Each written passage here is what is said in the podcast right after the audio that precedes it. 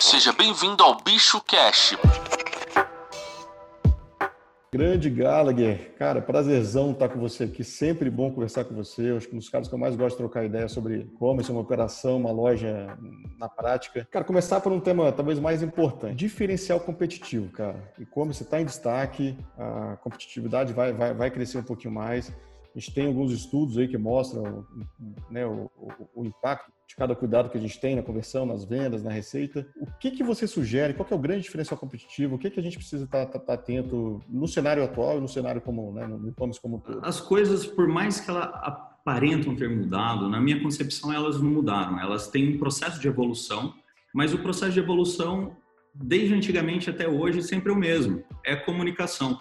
Então, toda a tecnologia que a gente adota, todo o processo de evolução do e-commerce está relacionado ao processo de comunicação. Então, o jogo, ele, tá, ele tem a tendência de trazer novos ganhadores, de trazer novos lojistas como vencedores, aquele lojista que entender como se comunicar de forma mais eficiente com o seu público. Então, o lojista que entender como se comunicar de forma mais eficiente com o seu público, falo desde cadastro de produto, organização da loja virtual, Deixa eu pegar esse ponto de organização que eu adoro quando você dá essa, esse exemplo.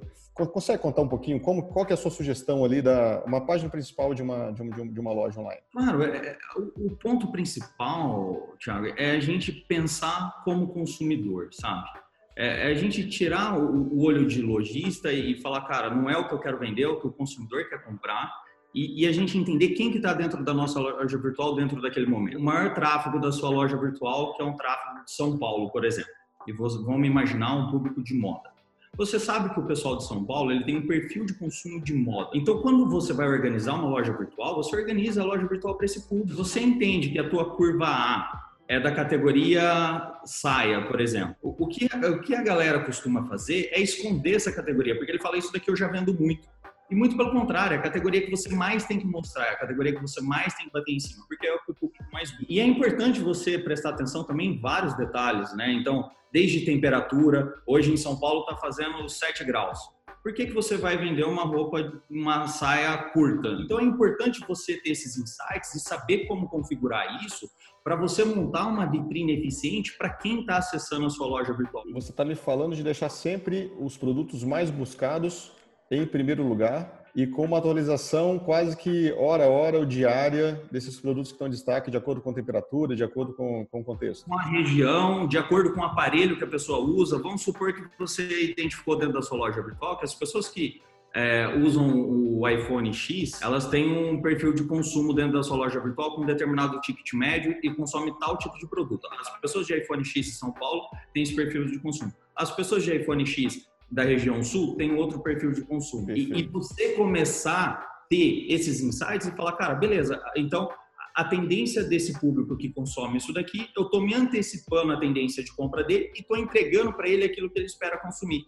O momento que a gente está vivendo hoje de mix de produtos, de ter que variar um pouquinho no mix de produtos, a, a, a, talvez testar coisas novas, alguma sugestão de lançamento desses novos produtos, de mudanças, como, como inserir novos, é. novos produtos, novos SKUs ali dentro do site? É, é importante você estar tá sempre de radar ligado, né? Então, você está olhando para o que, que o cliente está digitando dentro da sua barra de busca. Você conhecer muito bem o seu cliente é extremamente importante nesse momento, porque de e-commerce para e-commerce a gente vai ter mudanças significativas, até mesmo do mesmo segmento. Ficar no caso de moda, se você vende moda fitness e uma outra loja vende moda fitness, é, não dá para falar que o produto que você vai pôr dentro da sua loja virtual e vai ter sucesso, o seu concorrente colocar o mesmo produto dentro da loja virtual dele, ele vai ter sucesso. Porque às vezes o público engajado dentro da sua loja virtual, o público que você traz para dentro da sua loja virtual tem um perfil de compra de, diferente do público do seu concorrente. Você tem alguma, alguma dica de como trabalhar para usar o marketplace a favor e principalmente não ter, não sermos tão dependentes do marketplace? Primeiro ponto, é, marketplace é um caminho sem volta. É, no momento atual, eu não consigo enxergar é, um universo sem marketplace. Eu, eu, entendo que a venda, que esse share de público e, e você aproveitar esse tráfego para você gerar venda para parceiros é extremamente importante. Você aumenta a lucratividade, reduz o custo da operação e, ok, você tem que estar dentro dos canais de marketplace. Porém, você tem que estar dentro dos canais de forma correta. Muita gente simplesmente pega o cadastro dos produtos que está dentro da loja virtual dele e sobe para dentro do marketplace. Quando você sobe identicamente o cadastro que está dentro da sua loja virtual para dentro do marketplace, o que você fez? Você duplicou o conteúdo. Automaticamente você está sendo punido. Por que punido pelo Google? Porque imagina a seguinte situação: você acabou de criar um conteúdo autoral, um conteúdo meu perfeito de venda e você simplesmente cadastrou isso dentro do marketplace, o marketplace aceitou, publicou esse seu cadastro. O Google vai entender que pela relevância do marketplace, o conteúdo autoral é do marketplace e você está plagiando esse conteúdo automaticamente no ranqueamento orgânico, o marketplace vai estar tá na sua frente e você vai estar tá ficando cada vez mais dependente do, do marketplace. Para você reduzir essa dependência, é que o conteúdo autoral que você cria para que você tenha um bom ranqueamento orgânico, ele permaneça dentro da sua loja, porque é o fruto do seu trabalho. E dentro do marketplace, você tem assim um cadastro ok, eficiente, mas um cadastro diferente do qual você tem as suas estratégias de SEO. Alguma sugestão de integração, múltiplos marketplaces, marketplace de nicho, a, a, estratégia de mix em cada marketplace, alguma sugestão nesse cenário? É importante você ter um hub de integração ali dentro para automatizar o seu processo e você diminuir os seus custos. Dentro desses últimos meses, acho que a gente conversou bastante, muita gente se destacou, é, foi um período difícil, mas teve, teve muita gente, muita oportunidade que nasceu.